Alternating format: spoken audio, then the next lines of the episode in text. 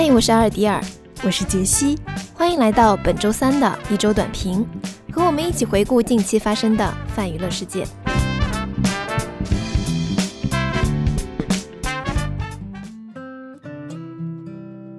这是一份静安现代戏剧谷观剧指南。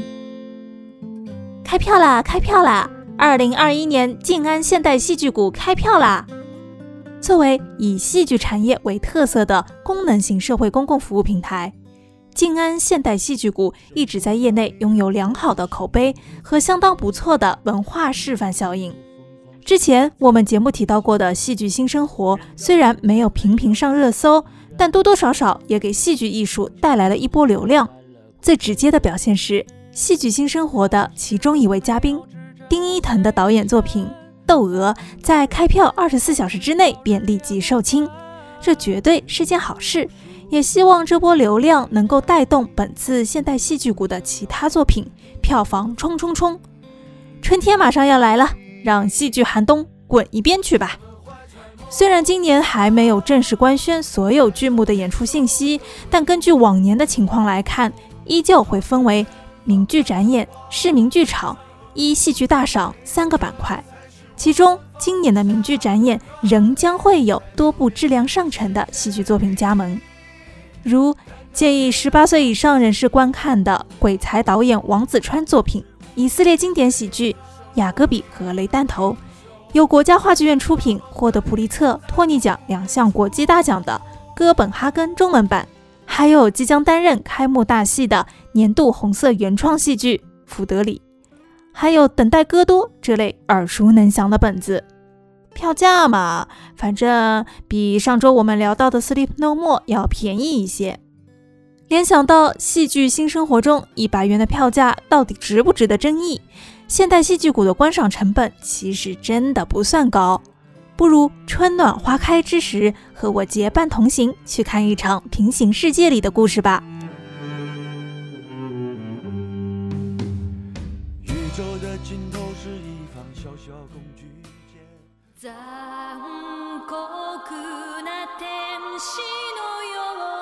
终于等到你了，《新世纪福音战士》新剧场版中，EVA 剧场版的最终章《新世纪福音战士》剧场版已于三月八日妇女节在日本上映，官方还公开了本片的十二分钟影像完整版。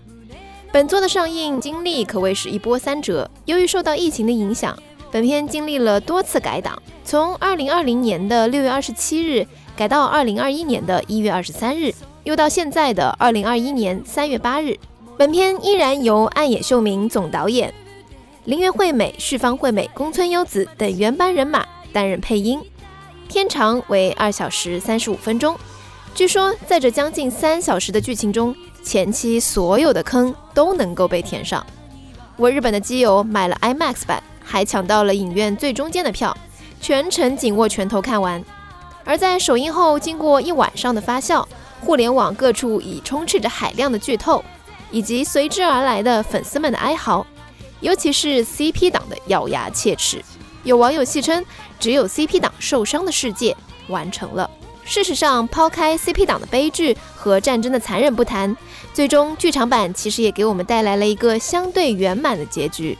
所以从一定意义上来说，EVA 剧场版不仅没有烂尾，也不仅仅将过去的坑都填完了，相反还给动漫迷带来了非常友善的大团圆结局，是一部能够让人看完后充满力量，也自觉能够对得住过去十多年期待的作品。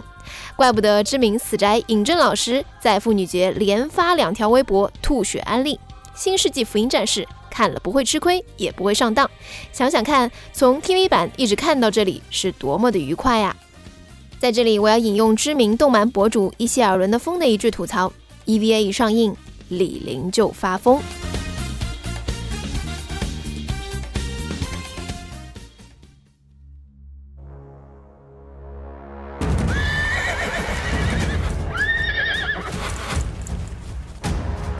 聊一聊丁真吧。原本我以为丁真这个意外走红的四川礼堂小伙子，可能收割一波流量之后，就会消失在人们的视野中了。没想到他身上的工作负担还是挺重的，不仅在微博之夜走了红毯，这几天丁真参与的公益宣传片也上了热搜。其实丁真的世界也存在着一些噪音。当他从短视频平台走红破圈到其他社交平台时，就有很多人开始质疑跟拍丁真的摄影师。丁真签约礼堂文旅之后，又被部分网友扣上了各种各样的帽子，托部分男性的福，让我第一次见识到了什么是现象级的无能狂怒。我个人对丁真的态度其实没有非黑即白的界限，你想怎么评价他，得基于你是不是在拿他和别人做比较。如果和扶贫一线的干部做比较，他并没有为家乡牺牲多少，反而获得了更好的资源。如果和演艺圈明星做比较，他不会唱跳，也不会演戏，外表呢也可能只是一时的新鲜。如果和那些努力过但又失败的年轻人相比，他确实多了太多的幸运。但是这些比较都是别人在评价丁真时强加给他的。事实是，丁真让李唐出名了。李唐需要丁真，也需要千千万万为家乡付出的普通人。丁真收获了一批粉丝，也不代表他能够躺赢。他也在学习，也不得不牺牲一部分自由。网友在看着他呢，李唐人也在看着他呢。如果丁真不值得，总会有一天隐匿在时间的浪潮里；如果他值得，丁真是他的名字。也会是属于他家乡的名字。